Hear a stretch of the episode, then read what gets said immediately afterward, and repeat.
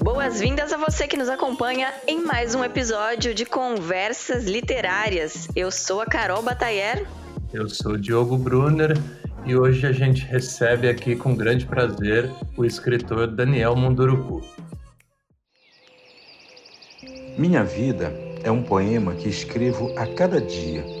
Seus versos, sua métrica, seus sentidos, significados e significantes são palavras que componho a cada nova ação, a cada nova atitude, a cada nova escolha que faço.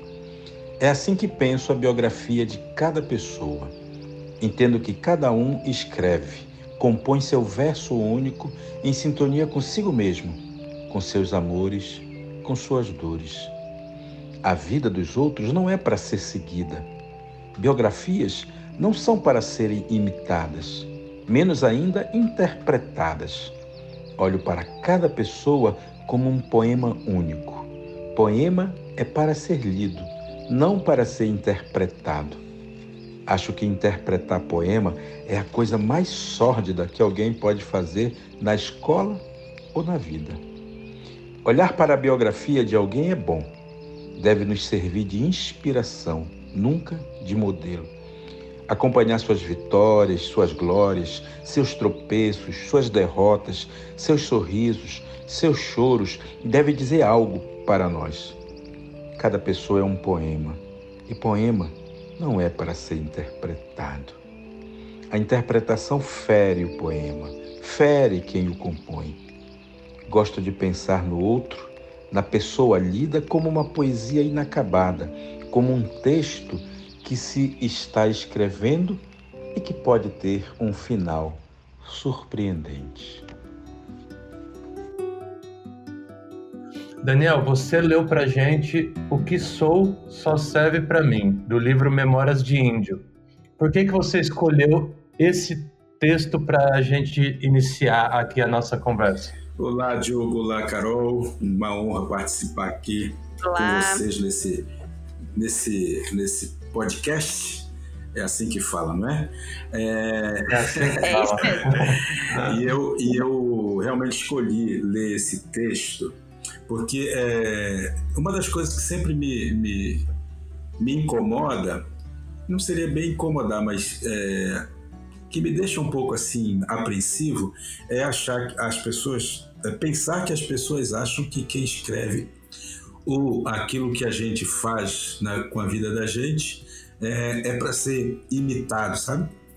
As pessoas têm assim uma, uma dificuldade às vezes de perceber que a vida da gente é da gente, não é para ser imitada, né?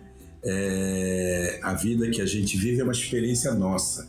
A, a, biografia de outra pessoa, ela serve só como inspiração, precisa servir como inspiração e não como modelo. Não é?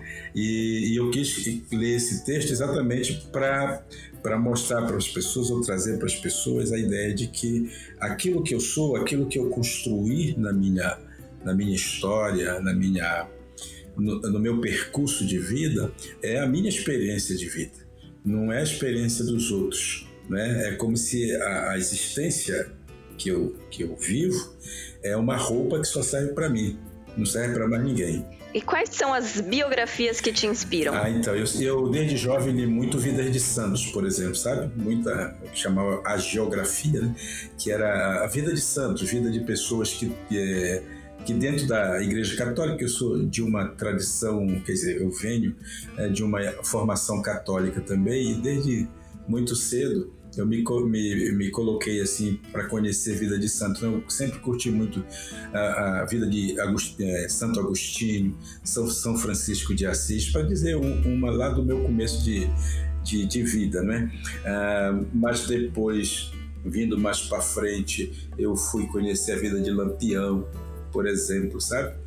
Do Luiz Inácio Lula da Silva, é, que, que, é, que, é, uma história muito interessante de, de, de vencer barreiras, né? de, de mais adiante.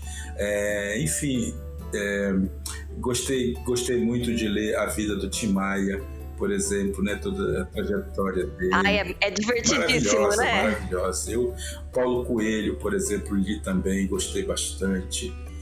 É, a Elza Soares, recentemente li de Elza. Ô Daniel, e o seu trabalho, ele fala muito também da busca da nossa essência, do retorno à raiz, do ouvir a ancestralidade. O quanto isso, essa prática do respeito ao que vem antes de nós, nos mostra quem nós somos, né? Já que estamos falando de biografia, de sermos únicos no mundo.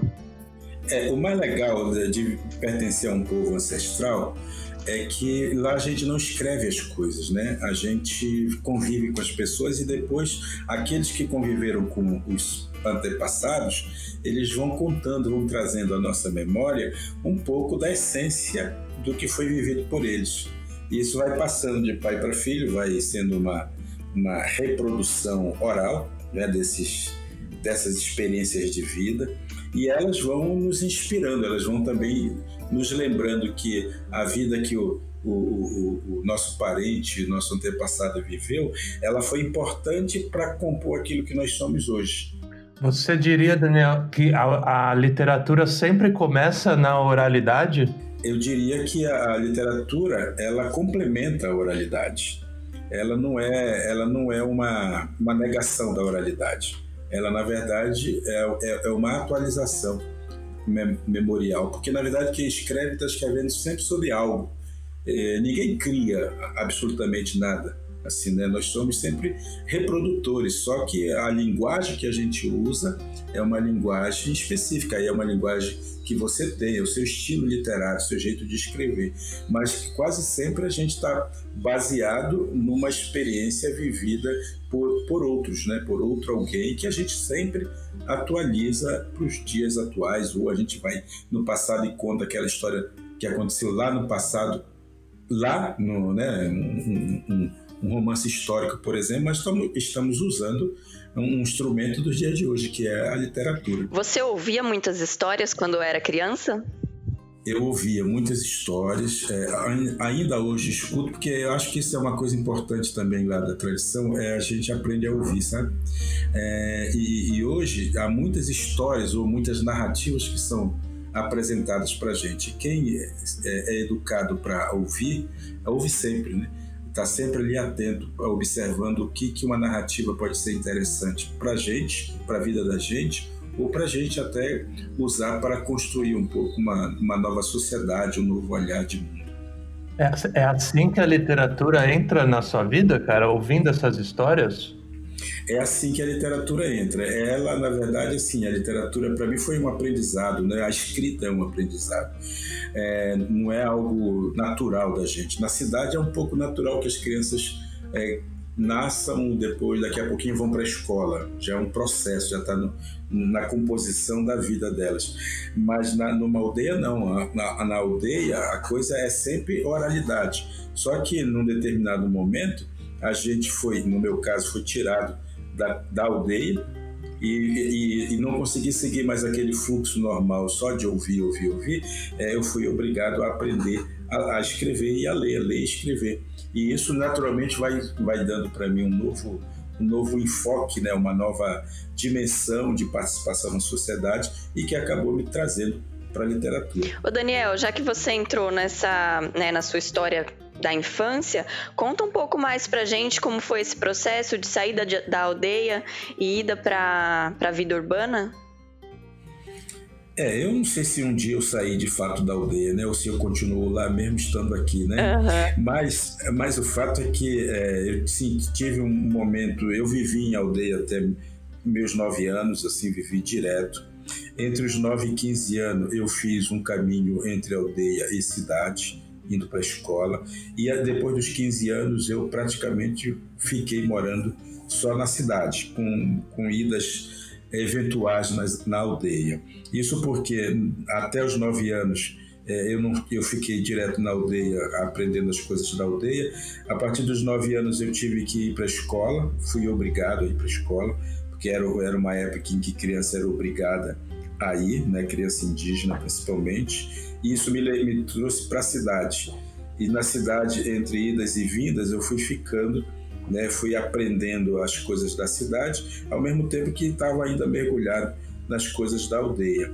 Esse processo não foi fácil, aliás, nesse livro que nós citamos inicialmente, Memórias de Índio, é justamente uma autobiografia, uma, uma quase autobiografia, não é? é que eu fiz justamente para contar um pouco esse processo todo, desde a minha infância até o dia de hoje.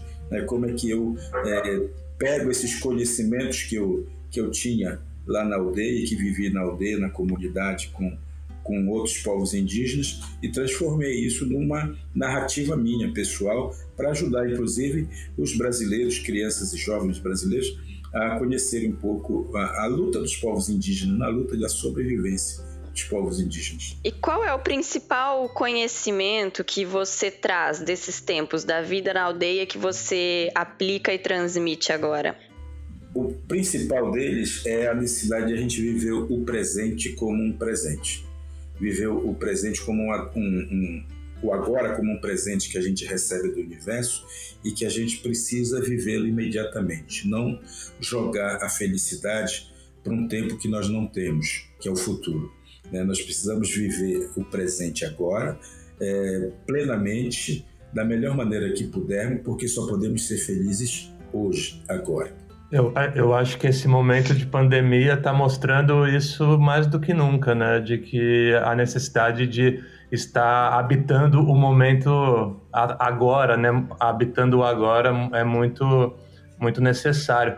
Como que você está vendo esse momento, Daniel? Você vê como que ele afetou sua rotina, sua rotina literária, sua rotina de escrita? O que, que mudou para você nesse atual contexto que a gente tem passado aí?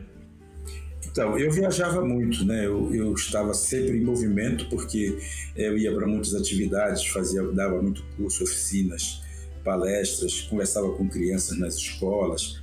Esse era, é, esse era meu, meu, meu cotidiano, assim. Então, eu ficava muito pouco tempo em casa, embora tivesse uma rotina de, de doméstica, mas eu vivia muito tempo fora. Com a pandemia, eu tive que permanecer mais em casa e, ainda que faça, continue fazendo palestras, oficinas e tudo mais online, né? É, eu continuo, é, eu, eu, eu passei a ficar mais fixado em casa e isso, claro, me, me fez me dedicar mais às leituras que eu não, não, não estava conseguindo fazer ou a algumas ideias de textos que eu, que eu quero produzir né, montando coisas. E mais do que isso, né, ficando em casa mesmo, cuidando do meu quintal, cuidando da minha horta, passeando com os meus cachorros, né, que são as coisas que eu estava meio perdendo um pouco a, a, a, prática de fazer e agora estou voltando para isso e eu estou achando muito bom. Foi um retorno ao interior das casas e de nós, né, de certo modo. Muito bem. Daniel, como é a sua rotina de criação literária, a sua rotina de escrita? Olha, eu vou dizer uma coisa para você, Carol, eu não tenho essa rotina. Eu sou uma pessoa totalmente desrotinada, sabe? Sim, sim. É, é, eu, não, eu, eu, não, eu não consigo fazer. Se eu me planejo muito, eu não sou do. Primeiro, eu não sou de planejar porque eu não sou do futuro. Planejar é você roubar um tempo que você não tem, né? É, e, e, eu não sou muito de planejar. Claro, eu penso no, no que posso fazer amanhã. Assim, hoje à noite eu vou pensar o que, que eu posso fazer amanhã. Mas isso nunca é um planejamento a longo prazo, assim, né? Todas as coisas que eu tenho que fazer. Mas é, a, a, aí quando eu preciso, quando eu quero, quando a, a ideia se forma na minha cabeça, aí eu sento no computador e faço. Eventualmente eu anoto em papéis. Eu sou muito esquecido, então às vezes eu esqueço de levar papel. E, e por isso talvez eu tenha criado na minha cabeça uma, uma, uma meia verdade, assim, né? De que as ideias que querem ser escritas, ela procura a gente, sabe? E, e aí elas vão e voltam, vão e voltam, vão e voltam. Então eu não preciso de papel para isso. Isso também me ajuda a não ter é, que cortar árvore nenhuma, né? É, para fazer papel. É, e, e, e, aí eu fico com essa, essa ideia, com essa intenção de que é, eu preciso escrever algo, eu preciso alimentar aquela ideia que vem, e essa ideia ela vai e volta, e quando ela estiver pronta para ser escrita, eu sento e a escrevo. E tem uma coisa que é importante dizer para vocês: é, eu não sou muito apegado àquilo que eu escrevo. É, ou seja, quando eu escrevo, eu acho que está pronto. E se está pronto, eu não, não me importo que as pessoas leiam sabe? Mesmo que às vezes possam até ser mal compreendidos essas, essas escritas, esses textos. Mas eu não me importo com isso porque o problema já não é mais meu, né? O problema é de O importante é o texto ganhar o mundo, né? Chegar até as pessoas. Daniel, e uma parte, boa parte desses dos nossos ouvintes são pessoas ligadas ao mundo literário, pessoas que escrevem, pessoas que estão nesse processo de entrar no universo da literatura. Que conselho você dá para elas é, nesse sentido de como escrever, como começar um texto? Bom, eu acho que o melhor texto para a gente escrever logo de início são crônicas, sabe? É, crônicas é um estilo literário muito legal porque ela, ela ela permite que a gente escreva o que a gente está percebendo, o que a gente está vivendo. Ela permite que você observe o seu espaço, o seu lugar e você tire, pince coisas desse lugar e que permita que você, sei lá, desenvolva aí um, um olhar diferente. Então, se de repente você está ouvindo um pássaro cantar, isso pode ser um motivo para uma crônica lindíssima sobre o alvorecer. Né? Mesmo que não seja no, alvor, no alvorecer, né? você vai criar. Então é importante que as pessoas peguem algumas, alguns elementos que elas estão vendo, que estão percebendo, que seja um choro de uma criança, por exemplo, é, isso e, e aí em cima disso elas criem toda uma, uma, uma, uma leitura daquele, daquele choro, daquele pássaro que está cantando, ou daquele carro que está buzinando. Né? É, e aí a coisa importante, né? É, isso vai um pouco contra o que eu disse anteriormente, mas para quem está iniciando é importante que é não ter receio de escrever muitas vezes o texto, reescrever o texto, né? fazer com que o texto vá ganhando a sua forma, o seu estilo, o seu jeito. Para quem inicia é assim, depois pode fazer como eu faço, não tem problema, de não, não ser apegado, né? De não ser apegado no texto. Você é leitor de crônica também, Daniel? Eu sou, cara, eu sou apaixonado por crônica. Eu, eu, nem sou um bom cronista, mas eu sou apaixonado por crônica, porque a crônica tem isso, ela tem limite também, né? ela, é, ela é um instantâneo, é, é, um, é que nem uma foto assim que você tira naquele momento. É claro que tem crônicas que podem ser crônicas fictícias, podem ser crônicas é, viagens total, assim, eu faço muito dessas, né? É, e, e, não me importo que as pessoas, na verdade, façam esse tipo de viagem. Eu acho que é, é legal ter a crônica como um primeiro um, um primeiro exercício é, literário. É claro que a poesia também é legal para quem tem esse talento, né? transformar o choro de criança em poesia é maravilhoso. Mas tudo, quer dizer, qualquer estilo literário que a pessoa acha que tenha, os microcontos, contos, por exemplo, são bacanas para isso. Eu, eu não faço microcontos, mas eu, eu acho bacana quem consegue é, sintetizar, né? numa, numa, em poucas palavras, como se fosse escrever um Twitter, né? Uhum. Assim, é, é, é, muito Sim. legal. Ô Daniel, você disse, eu não sou um bom cronista. O que você considera um bom cronista? Quem ou que, o que faz uma crônica ser boa? Olha, eu, eu acho assim que um cronista legal, um cronista bom, é aquele cronista que prende você do começo ao fim.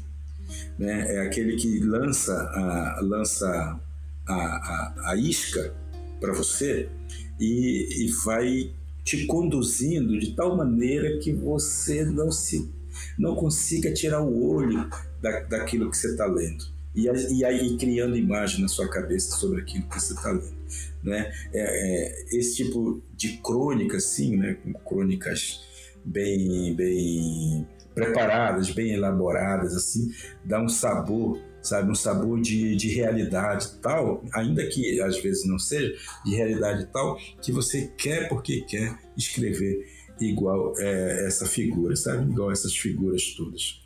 Eu gosto, por exemplo, do Carpinejar. Uhum. ah, legal. O Carpinejar é um, é um, cronista maravilhoso, eu acho, porque ele, é, ele, é, ele é muito milimétrico, sabe? A escrita dele é, é muito, muito profunda e muito fecunda. E muita, muito divertida, muitas vezes, né? Você sabe que é uma das coisas que eu gosto. Eu, aliás, estou fazendo um livro que são crônicas. Hum, eu gosto muito dessa coisa da, da, da, de a gente se divertir com quando lê. Eu estou escrevendo um livro, já escrevi, ele deve sair esse ano ainda, é, que chama Crônicas Indígenas para rir na escola, que é justamente uma, uma são, são, são fatos que foram acontecendo comigo ou com amigos próximos meus e que dá para a gente rir da situação, né? dá para a gente perceber né? É, quando a pessoa está, é, ela se sente impactada, mesmo com as perguntas que, ela, que elas fazem, né? Para mim, por exemplo, que vou muito para as escolas, às vezes recebo muitas perguntas, ou mesmo em universidades, as pessoas fazem muita, muitas perguntas que às vezes deixam a gente assim de boca aberta, de perceber como as pessoas entendem muito pouco sobre a vida indígena. Né? Então, ao invés de eu dar uma, uma resposta ríspida, eu dou uma resposta engraçada. Uhum. Me, dá, me dá um exemplo de uma situação dessas. Uma situação dessa. É... Deixa eu ver aqui. É, tinha uma, uma, uma das crônicas que eu coloco lá, é de uma pessoa que chegou com, com um amigo, isso aconteceu com um amigo, né? E toda, toda assim encantada, toda enfeitiçada pela cultura indígena e tal, mas era uma pessoa que não que não entendia muito bem, né? A gente percebia que ela não entendia muito bem é, o significado daquilo que a gente estava falando, na verdade, né? Aí ela se aproximou desse amigo e perguntou simplesmente assim: qual é a sua etnia? E essa pergunta, etnia, né? Seria etnia, na verdade, mas ela perguntou mia mesmo, etnia. É, ah. Entendeu? Qual é a sua etnia? Aí quando ela, ela fez essa pergunta, o amigo assim ficou, ficou sem jeito, né? Porque a pessoa tinha super boa vontade, mas daí que vem justamente o corpo da crônica, é a gente é, mostrar para as pessoas que muitas vezes, no, no afã de a gente é, achar que sabe, a gente acaba descobrindo que a gente não sabe. Né? A gente a, acaba descobrindo que a gente é ignorante, né? E aí, às vezes, é importante a gente rir dessa ignorância. E a ideia de contar crônicas engraçadas é justamente para isso. Dentro, Com certeza. Dentro disso, ainda que está falando, é, eu estava fazendo uma pesquisa, né, para falar com você e eu me deparei com uma entrevista sua. É, não sei agora para que revista que era, mas que o repórter começa perguntando como ele deveria te chamar, se de Daniel ou se de Munduruku. E você responde que poderia chamar de qualquer coisa menos de índio. Por quê? pois é, às vezes eu sou engraçado. É, na verdade, assim, é, porque essa palavra índio é uma palavra que não diz quem eu sou. É uma palavra que diz o que as pessoas acham que eu sou. E é, é uma palavra, portanto, que não, não, não traz identidade. Né? Ela, ela é uma palavra, digamos assim, que não me representa, hoje se diz muito disso. Né? É, é uma palavra que não me representa, ou seja, é uma palavra que esconde toda, tudo aquilo que o meu povo traz como conhecimento, como sabedoria. Então, quando alguém me chama de índio, ela está me chamando por um apelido. E não existem apelidos positivos. Todo apelido é uma negação que a gente faz de alguém, né? É, porque é um vazio que a gente encontra na pessoa, que a gente acha que a pessoa tem.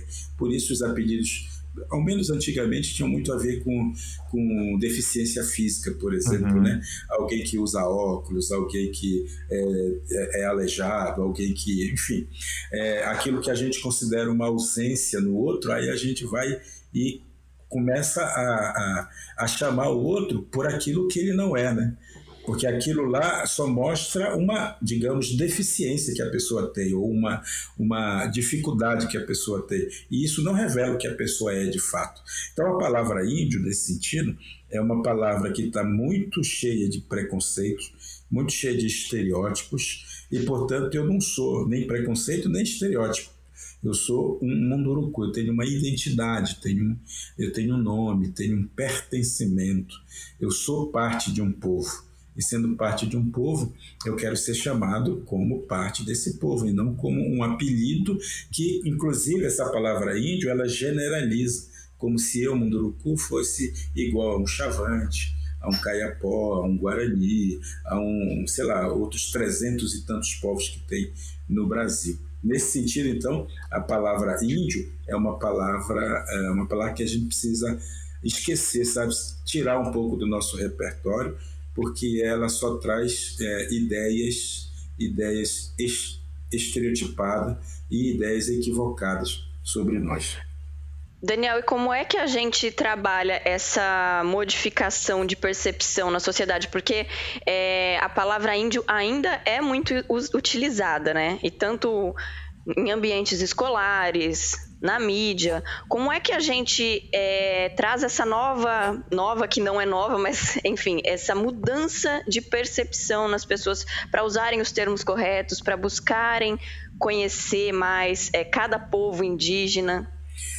Bom, a, primeira, talvez a instituição que mais tem que fazer isso, que foi a, a responsável, inclusive, por, por disseminar a, essa ideia equivocada, é a escola. Né? É, é na escola que precisa, precisamos mudar o jeito das crianças se dirigirem aos povos tradicionais, aos povos ancestrais, aos povos originários. Né? É, na escola tem que acontecer essa mudança. Só que a escola é lenta. A escola vai levar aí uns 100 anos para se convencer de que é preciso mudar esse conceito. É, no entanto, na sociedade, é, como a sociedade hoje está muito mais é, conectada por conta das redes sociais e tudo mais, nas redes sociais a gente pode fazer um trabalho de esclarecimento das pessoas.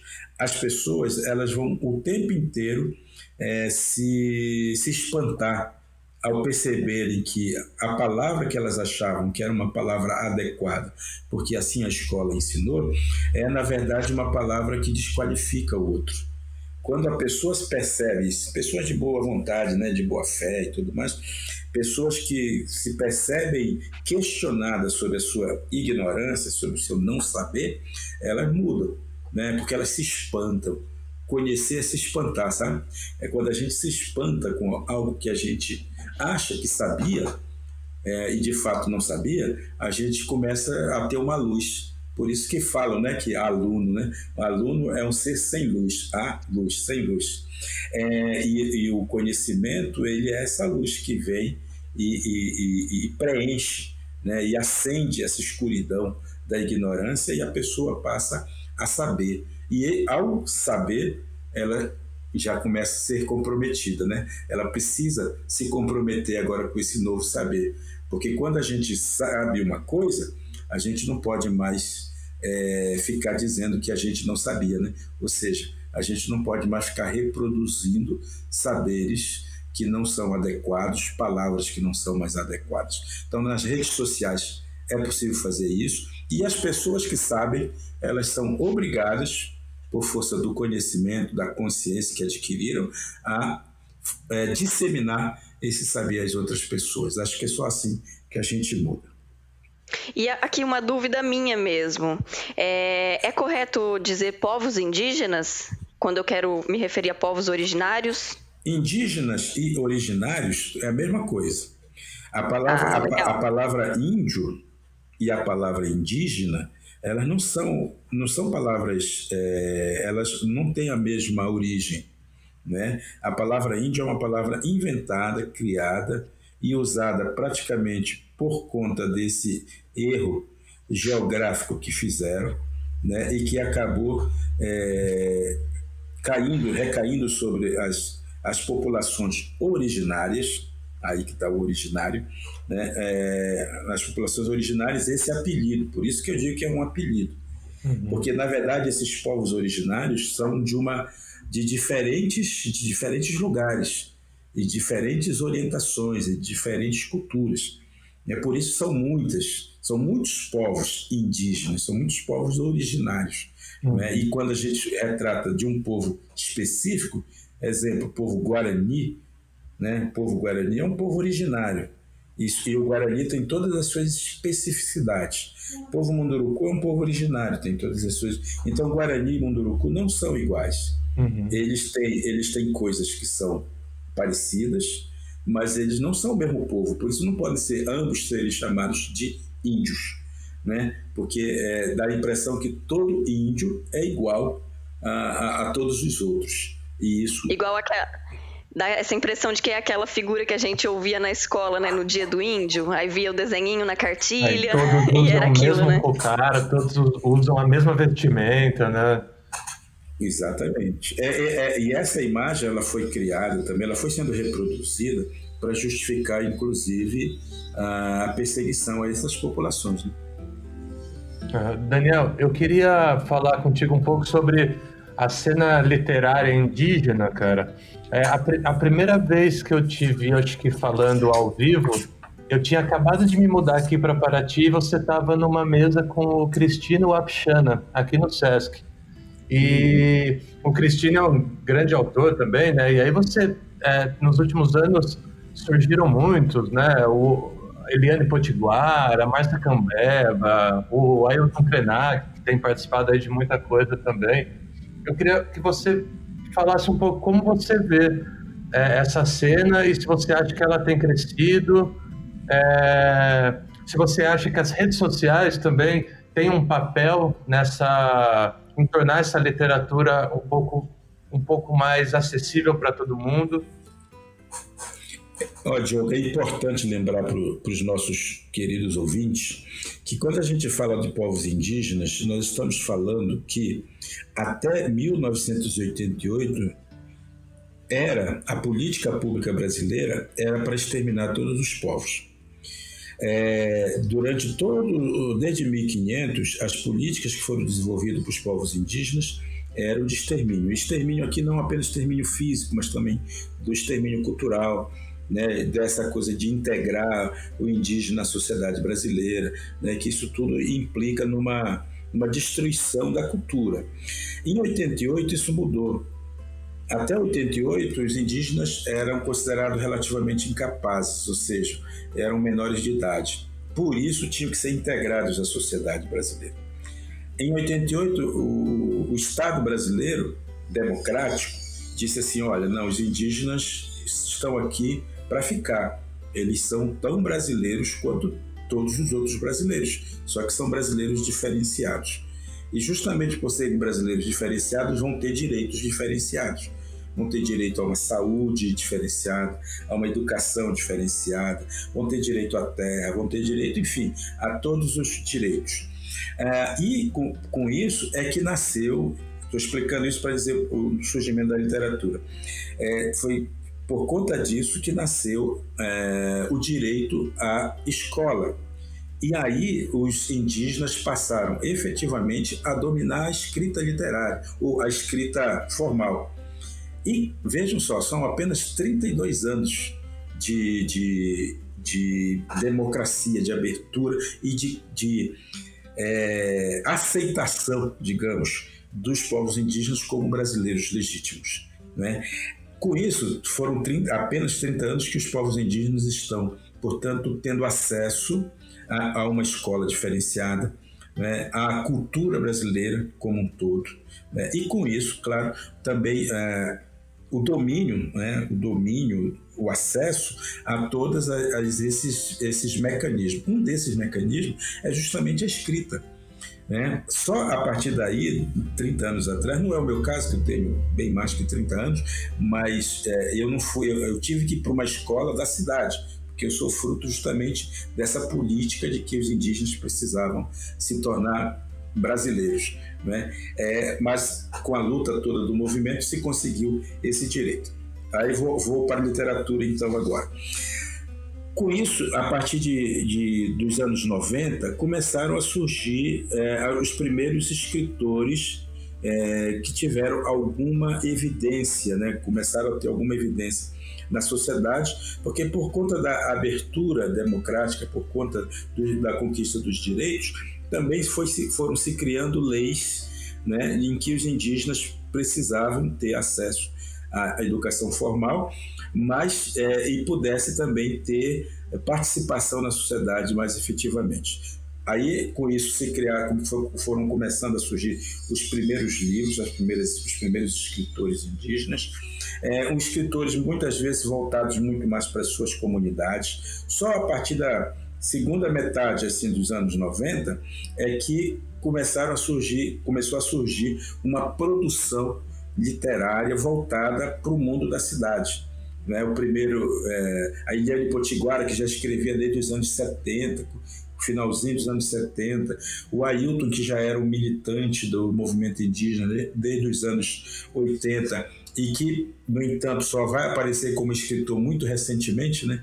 Porque, e, e não como um, um, escritor efetivamente, porque aí também nós temos que ver que o conceito de literatura é um pouco diferente né, para os indígenas, né, que não tem só a ver com a escrita, mas tem a ver também com a fala. E o Ailton, o Ailton ele é um falador, né? Ele não é um escritor, ele é um falador. Um falador no sentido da palavra, no sentido de que domina a arte da fala. A mesma coisa se diga do, do Davi Copenaua, que falou um livro inteiro, né? E esse, essa fala foi registrada e transformada em livro. Então, existem muitos desses autores mais antigos que são mais faladores do que escritores o que não diminui, obviamente, a importância deles, porque é assim que nós entendemos a literatura. Agora, é, então aí foram surgindo, todo, foi surgindo toda uma geração de escritores que começou um pouco com Cacá Verá, é, depois comigo, Olívio de Ecupé, foi um, um, é um Guarani de São Paulo, que, que, começou uma escrita mais voltada para a poesia, inclusive. E daí, hoje, para resumir, nós somos aproximadamente é, 40 autores indígenas, homens e mulheres, espalhados pelo Brasil inteiro. Existe uma produção de cerca de uns 200 títulos de autoria indígenas espalhadas é, por escolas do Brasil inteiro, por conta, inclusive, da Lei 11.645, que facilitou é, a aquisição por parte do governo federal de livros para as bibliotecas públicas do Brasil inteiro. Então, em qualquer canto do Brasil que eu vá e entre numa, numa biblioteca de escola pública, é possível que eu encontre livros de autores indígenas. A pergunta é: alguém lê esses livros? Aí já é uma outra questão que nem sempre depende de quem escreve, depende de quem ensina, né? Isso é outra é, é a outra ponta da, da corda. Mas, enfim, nós somos um, grupo relativamente grande, uma produção riquíssima. É, você falou do Cristino Wapichana, que é um escritor relativamente recente. O Cristino tem que 10 anos, é, menos que isso, de como autor, e, no entanto, já ganhou um prêmio Jabuti e já foi indicado uma segunda vez ao Jabuti, já foi finalista uma segunda vez. É, isso mostra a qualidade da escrita do Cristino, mas que é resultado de todo esse trabalho né, que nós estamos fazendo de, faz, de, de, de, de trazer os indígenas para mostrar seu talento também na área da escrita. Além disso, é claro, tem o indígena que atua na música, no é, cinema. É, eu ia entrar é, nesse, eu ia entrar nesse ponto porque a gente citou o Olívio Jecupé e o filho dele, que eu não estou me lembrando o nome, infelizmente agora aqui, ele é um rapper indígena, né? Ele Isso, gravou com o Criolo já. Exatamente, é o Kunumi MC, né? O MC, MC. Depois... Isso. E é legal porque o rap volta para coisa da oralidade, né? Exatamente, eu acho que o rap é, é, é, é, o texto escrito falado, né? Porque no fundo é um pouco isso. É, o processo de, de criação é, do rap também é um pouco isso. É a fala que se transforma em escrita que depois volta a ser fala de novo. Né? É muito, muito bacana isso. E de fato, não só o, o Kunumi, mas tem um grupo, Bro, Bro MC, que é, que é do, dos Guarani Kaiowá, do Mato Grosso do Sul, né, da região de Dourados. É, tem grupos de forró indígena no norte do Brasil, onde o forró é mais é mais é, é, é, conhecido, né? É, tem grupo de rock indígena, né? Tem, tem galera, é uma galera indígena que está produzindo música, produzindo filmes, né? Produzindo, produzindo, cinema, produzindo o que chamamos de realizadores, né? Tem os músicos, os realizadores, os escritores, né? São, são, são categorias né? que vão se criando para definir um pouco cada, uma, cada um desses segmentos. Mas tem muita gente atuando na área da cultura, né? levando uh, uh, as suas reivindicações, inclusive usando a arte como uma forma de reivindicar, reivindicar espaço na sociedade brasileira. Quando foi que você se afirmou como escritor? Olha, eu desde que eu comecei, eu nunca achei que ia ser escritor. Aliás, não tinha nenhuma intenção de me tornar um escritor. Na verdade, assim, eu só me, me afirmei como escritor quando eu já tinha publicado 20 livros. Eu tenho 53 livros publicados hoje, assim, em, em, no mercado, no editorial. É, até os meus 20 livros, isso é verdade verdadeira. Eu não, não achava que era escritor. Eu só fui me. Aí vou contar uma historinha rapidinha para vocês. Uma vez eu cheguei no hotel é, e fui me registrar. E, e, sempre que eu chegava em, em, hotéis, eu me registrava como professor, que eu sou também de formação. Né? É, eu me, me, me, me, me identificava como professor, recepcionista, sabe sabe o que é um professor né? é, aí o oh, professor legal professor para cá professor para lá beleza mas um dia eu resolvi que eu ia dizer que eu era escritor e aí coloquei lá na ficha que eu era escritor.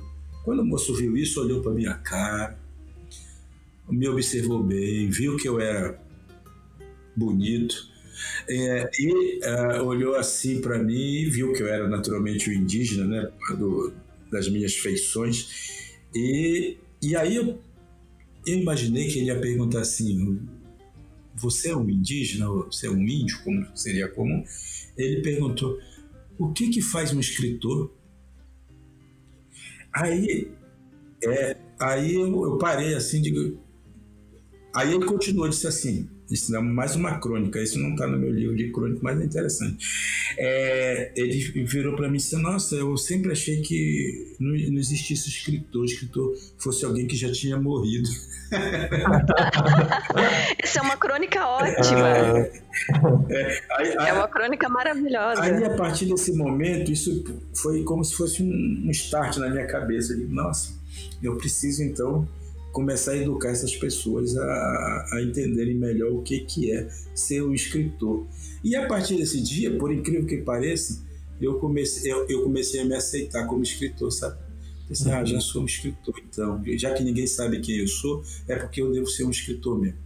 Então. a sabedoria do rio, do, extraído do livro Meu Voo Apolinário, Mergulho no Rio da Minha Memória, de Daniel Munduruku. Quando chegamos ao Igarapé, onde a gente sempre tomava banho, eu parei.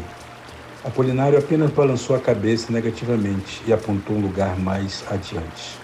Fui atrás dele. Eu nunca tinha tido coragem de subir o rio, mas não fiquei surpreso com o convite de meu avô. Ele me levou para um lugar belíssimo, com uma queda d'água mais ou menos alta. Abaixo dela havia um poço. Fiquei encantado com a beleza do lugar. Apolinário me disse simplesmente: Está vendo aquela pedra lá na cachoeira? Respondi que sim. Então sente nela e fique lá. Não saia enquanto eu não mandar. Você só tem que observar e escutar o que o rio quer dizer para você. Foi o que fiz. Lá embaixo, o Apolinário entrou na água e, com as mãos em concha, começou a jogar água sobre seu corpo velho e cansado. Ficou ali por bastante tempo sem sair do rio. Eu olhava fixamente para as águas, pensando no que eu deveria ouvir. Não ouvi nada. Não daquela vez. Quando a tarde já estava caindo, meu avô me chamou. Agora já pode tomar banho. Mergulhei com vontade na água fria. Ao subir à tona, me vi sozinho. Olhei para todos os lados. Meu avô tinha me deixado. Vesti correndo meu, meu calção e comecei a gritar por ele. Ele reapareceu de surpresa, como sempre. Por que você está gritando? Fiquei envergonhado, mas ele compreendeu. Fui fazer xixi. Você não sabe que não deve se fazer xixi no igarapé? O igarapé é de água pura e o xixi o contamina, enfraquece seu espírito. Espero que tenha aprendido alguma coisa com essa sua vinda até aqui. Fiquei quieto. Não tinha aprendido nada. Pelo menos não tinha me dado conta ainda. Você chegou à aldeia muito nervoso estes dias, não foi? Veio assim da cidade, lugar de muito barulho e maldade. Lá as pessoas o maltrataram e você se sentiu aliviado quando soube que viria para cá, não foi? Sei que está assim porque as pessoas o julgam inferior a elas e seus pais não o ajudam muito a compreender tudo isso. Pois bem, já é hora de saber algumas verdades sobre quem você é. Por isso eu o trouxe aqui. Você viu o rio, olhou para as águas. O que eles lhe ensinam? A paciência e a perseverança. Paciência de seguir o próprio caminho de forma constante, sem nunca apressar seu curso. Perseverança para ultrapassar todos os obstáculos que surgirem no caminho. Ele sabe onde quer chegar e sabe que vai chegar, não importa o que tenha de fazer para isso. Ele sabe que o destino dele é unir-se ao grande rio Tapajós, dono de todos os rios. Temos de ser como o rio, meu neto. Temos de ter paciência e coragem, caminhar lentamente, mas sem parar. Temos de acreditar que somos parte deste rio e que nossa vida vai se juntar a ele quando já tivermos partido desta vida. Temos de acreditar que somos apenas um fio na grande teia da vida, mas o um fio importante, sem o qual a teia desmorona. Quando você estiver com esses pensamentos outra vez, venha para cá ouvir o teu.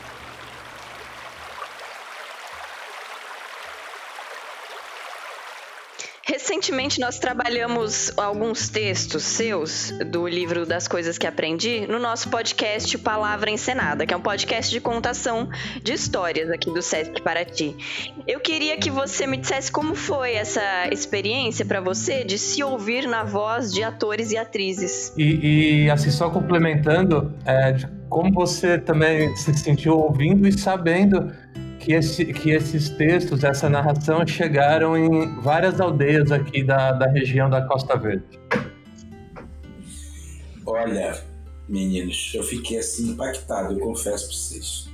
Primeiro, é, eu, eu, é porque aqui tem uma. Eles identificam logo no começo quem é o autor, né? Mas uma certa feita, é, foi feita uma gravação também de uma, uma crônica desse livro, mas a pessoa não dizia quem, quem tinha escrito essa, essa crônica. E é claro, eu sabia que era meu porque, bom, enfim, a gente sabe o que sai da gente. Mas eu dei para minha mulher ouvir e ela ficou assim, e ela não costuma me ouvir muito, sabe? Mas ela, ela ouviu essa, eu mandei para ela assim, como não tinha nenhuma identificação, ela ficou impactada com a, com a narrativa e depois foi perguntar de quem que era aquele texto. Aí que eu disse assim, esse texto é meu. Aí ela, nossa, ouvido assim na voz de outra pessoa é tão diferente, não é? é eu disse, nossa, eu não tinha pensado nisso, mas é verdade. Bom, enfim, eu mandei os, os textos aí lidos pelo pessoal, né? Aliás, quero agradecer a dedicação deles, foi realmente impactante para mim ouvir. Divulguei a não poder mais para todo mundo e todo mundo dava sempre um retorno muito, muito legal, porque para mim foi uma experiência diferente de ouvir uma, uma narrativa produzida e bem produzida, né? e que não perdeu em nada a suavidade do texto, modéstia à parte, né, claro, é, mas não, não, não perdeu em nada essa suavidade.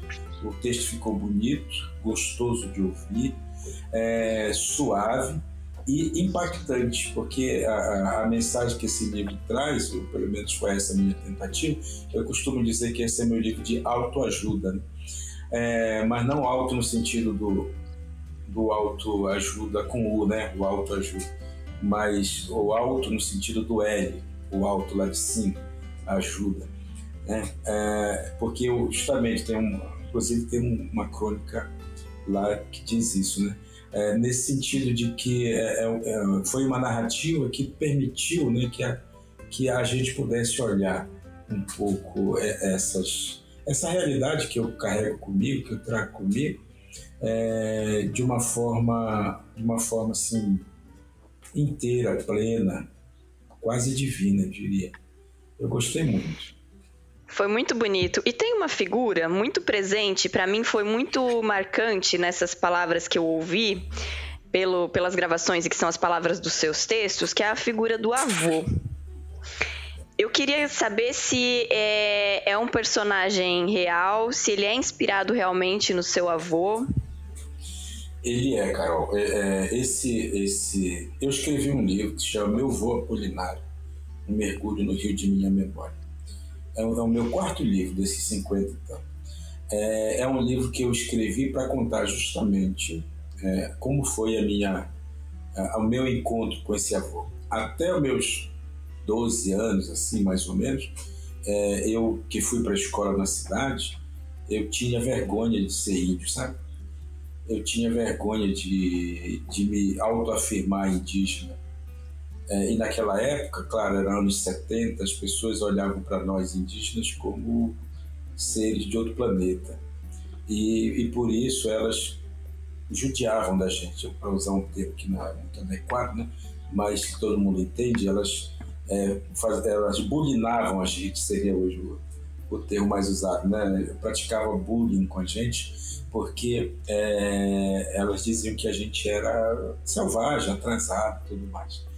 E é, um dia cheguei na aldeia muito desesperado por conta disso, e meu esse avô, que eu falava muito pouco com ele, percebeu isso, ele foi lá e me, me começou a, a conviver comigo da maneira como os avós normalmente convivem dentro das comunidades indígenas.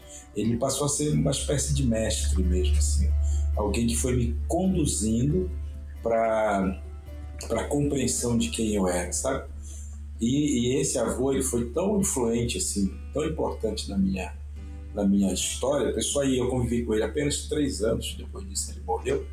É, ele foi tão influente que marcou, ele marca até hoje toda a, narrativa, a minha narrativa de vida. É esse avô, por exemplo, que, que ensinou para gente que o presente é um presente, que só existem três coisas importantes a gente saber na vida, né? Duas coisas importantes a gente saber na vida, para a gente ser feliz, se a gente quiser se realizar. A primeira coisa é que a gente nunca deve se preocupar com coisas pequenas. A segunda coisa todas as coisas são pequenas. Todas as coisas são pequenas. Ah, é muito bonito, bonito isso. E ouvir, ouvir o rio também, né? Foi outra coisa que eu achei muito bonita. Então, por isso eu acho, cara, só para concluir, que é, é, ele foi me, me conduzindo para observar as coisas. Quando eu falei do, da crônica, né, da observação, é, é, claro, entre os indígenas tem essa coisa de observar, do silêncio, e a gente estar atento a tudo que a gente faz, né? mas esse avô foi me dando uma, digamos, um, um olhar poético sobre as coisas, um olhar profundo, né? Olhar as coisas para além das coisas, né? E quando a gente percebe essa poesia que existe mesmo nas coisas mais difíceis, nas coisas mais duras da vida, tem, tem poemas lá, sabe? Tem hum. riquezas, tem coisas que a gente pode é. extrair para o nosso bem viver. Pegando esse gancho Sim, é até, Daniel, é, olhar as coisas para além do que elas são, né? É, o que, que, que você vê? Como você vê o que, que vai vir depois dessa pandemia, depois desse momento que a gente está vivendo? Então, eu costumo dizer que eu não sou um profeta para olhar para frente, assim, né? Como eu falei, eu não sou do futuro, eu sou do presente, eu sou do agora. É, o que o agora me revela ou me mostra é justamente que é, nada vai mudar. Vai, uh, o que me parece é que o capitalismo, que foi quem mais sofreu, que não foram as pessoas que sofreram, foi o sistema financeiro que sofreu. E esse, esse sistema monetário, sistema financeiro, esse desenvolvimento econômico maluco, ele ficou enlouquecido, porque ele, ele viu que foi perdendo espaço. As pessoas, elas olharam mais para si, como o Carol lembrou, né? Foi uma viagem para o interior da gente. E o, o, o, capitalismo não gosta disso. Não gosta quando a gente olha para o nosso interior, a não ser que isso possa virar produto. Não é? Mas, se não vira produto, se vira transformação, mudança, o sistema ele vai vir mais cruel agora. Ele vai querer vir comendo tudo que ele achou que perdeu nesse período. E ele vai fazer as pessoas tentarem voltar ao antigo, né, ao consumo antigo, à destruição antiga, ao egoísmo antigo. Então, nós, se tivermos de fato feito uma mudança interna, um passeio pela nossa ancestralidade, pela nossa alma e tudo mais, a gente não vai ser atingido por essa, por essa fome, por esse apetite todo que vem pela frente. Mas, se nós não tivermos feito essa viagem da maneira adequada, a gente vai ser seduzido sim pelo consumo, porque essas mensagens elas vêm de uma forma muito sutil e essa sutileza que vão apresentar para a gente vão inclusive querer nos enganar, dizendo que é, consumir é bom porque alimenta a alma da gente. E eu diria, eu diria então para todos os nossos amigos que nos escutam, nos escutam, é, tenham cuidado, né? tenham cuidado porque o, o que esse futuro, e eu estou fazendo aqui uma aspas é, com as mãos, né? É, esse futuro que nos aguarda, ele é muito mais desafiador do que a gente imagina. É preciso a gente ficar atento e forte, como cantaria Elis Regina. É preciso ficar Sim. atento e forte. Pra, pra, é preciso é, enfrentar a morte, né?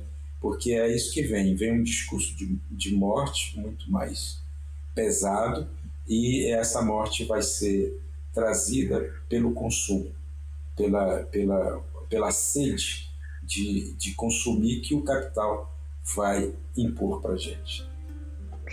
Daniel, nós precisamos ir encaminhando para o fim dessa conversa. Já? É, já, já? Já são 50 minutos, nem parece, né? Poxa. Pois é, infelizmente. Mas eu ainda tenho mais uma pergunta. É, a gente estava falando da literatura indígena, eu queria voltar um pouco a esse assunto, porque no livro Ideias para Adiar o Fim do Mundo, do Krenak, tem um momento que para mim é muito marcante, que ele fala: é, os povos originários já estão resistindo há muito tempo e lutando há muito tempo, há mais de 500 anos. Você, agora, nesse momento em que nós vivemos uma pandemia, um momento muito delicado globalmente, você acredita que a literatura indígena ela pode nos mostrar algum caminho, nos ensinar algo? Olha, ah, Carol, bom, eu tenho 50 minutos para falar então, não é isso? é uma pergunta difícil essa. É, eu gosto de brincar com, com o Ailton, né? Diz assim que a gente tem que fazer um, um livro é, com outro título, Ideias para Odiar o Fim do Mundo. É, a gente, na verdade, não quer nada disso, né? É, mas a, a, a, fala do Ailton, e é por isso que eu digo que Ailton é um falador, né? Porque ele é, é um livro falado esse, né? É, ele, é, ele foi muito feliz, sabe, em dizer isso. Eu, eu, eu tenho defendido sempre que os povos indígenas são os únicos capazes, de fato, de resistir quando o, o mundo estiver no fim, quase no finalzinho dele, porque são, são povos que criaram em si essa resistência, essa resiliência, né? capacidade de se reinventar. Os povos indígenas têm feito isso nos últimos 500 anos e mesmo que já tenham tentado exterminá-lo também de forma assim biológica como é esse caso aqui, né? Que só que não são só os povos indígenas, são também to, todos nós, todo mundo, os não indígenas também. Embora é, o governo que nós temos agora nos, no nosso comando, no não comando, é um governo que gosta um pouco de brincar com a vida das pessoas. E isso é ruim. Mas é, eu acho que nesse sentido a literatura a literatura em geral, a literatura indígena em particular, ela traz uma mensagem, uma mensagem de recolhimento, sabe? Recolhimento e de acolhimento, de nos recolher para acolhermos aquilo que nós temos de, de vida dentro da gente, né? aquilo que pode gerar ah, em nós essa resiliência, essa nossa capacidade de nos reinventarmos. A literatura indígena traz isso porque ela nos lembra de onde nós viemos. Ela não nos deixa esquecer quem somos. E ela, ela nos provoca a olhar para trás na expectativa de criarmos o amanhã, o que vem pela frente. Talvez nesse sentido ela nos empurre, ela empurre esse fim do mundo. Né? Seja talvez essa uma ideia também para adiar o fim do mundo. Né? O passado ele, ele é uma mola propulsora para a gente ele nos, nos joga, nos empurra para frente. Então, se nesse momento a literatura indígena puder trazer para a gente esse olhar, né, esse olhar de pertencimento, esse olhar de cuidado, esse olhar de acolhimento, né, vai gerar em nós uma resiliência que vai permitir que a gente empurre essa pandemia, é, empurre esse fim, fim do mundo é, para outro lugar, para outro mundo, né, para outro espaço, para outro horizonte. Então, é, eu acho sim que a literatura indígena tem muito para oferecer. É, convoco os nossos amigos que nos ouvem a conhecer mais essa literatura, né? saber que essa literatura ela tem uma sabedoria milenar, né? ela traz consigo. É, nem sempre essa sabedoria milenar é tão visível, porque o invisível, né? é, o essencial é invisível aos olhos, já dizia um outro um outro poeta, né? É, e a gente precisa estar atento para poder enxergar o milagre das coisas, né? É, e o milagre está aí, basta a gente é, se abrir para vê-lo acontecer. Bom, Maravilha. com essas palavras bonitas, é, a gente encerra. Diogo, você quer fazer mais alguma pergunta? Não, só queria agradecer o Daniel foi muito bom, cara, poder estar aqui conversando com você. E é sem palavras, muito bom, cara. Brigadão. Legal. Posso dizer uma Foi. palavrinha para encerrar? Claro. Fique à vontade. Eu sei que você já encerrou, Carol, dizendo que foram palavras bonitas, mas eu queria só lembrar para os nossos, nossos amigos também que meu avô, você falava do Rio ainda há pouco, Carol, o avô sempre é, lembrava para gente que a gente não pode, que a nossa vocação, a vocação do Rio, e o rio é um avô. O rio é um, um ser vivo, né? Ele nos ensina, é um avô. É, a vocação do rio é correr. Ele, é, ele só vai, ele só se realiza, o rio só se realiza quando ele mergulha no mar. É quando ele, ele de fato se, se encontra com a totalidade, né? E ele falava isso para lembrar para gente que nós precisamos ser água corrente. O rio que para é o rio que desistiu de correr. E quando um rio desiste de correr, ele apodrece. Em água parada, cria lodo. E quando um rio cria lodo, né, quando ele apodrece, quando ele desiste de seguir o seu caminho, ele perde a vida, perde a alegria. Ninguém, ninguém não vai ter aí o, o peixe né, naquela, nadando em águas límpidas, a criança não vai lá brincar, não vai mergulhar. Então, se eu posso dizer para os amigos que nos escutam uma, uma mensagem nesse nosso áudio aqui, é, é isso: sejam rio, rio corrente, sejam água corrente, sejam água que, que segue o fluxo. É, quando o obstáculo chega, o rio sabe que ele tem que passar adiante passar por cima, passar por baixo. Ele não pode ficar parado, não pode ficar esperando que venha uma, é, uma mudança de outro canto. Nós somos é, a mudança, né? Nós somos a mudança. Nós temos que ser a água que corre, a água que flui, para que a gente, no final das contas, possa mergulhar nesse grande mar que é o universo, que é a vida após, após a vida da gente. E que assim Sim. seja. Amém. Amém. Sabe que essa, essa, sua fala do Rio me lembrou, agora só para encerrar mesmo, me lembrou é, um ditado chinês que eu gosto muito, que diz o seguinte: o contrário da vida não é a morte, é a falta de movimento. Amém. Amém. Só eu agora. Eu, eu, eu agradeço demais essa conversa. Esse foi mais um episódio do Conversas Literárias, o podcast de literatura do Sesc Paraty. Nós temos novos episódios sempre às terças-feiras. Até a próxima!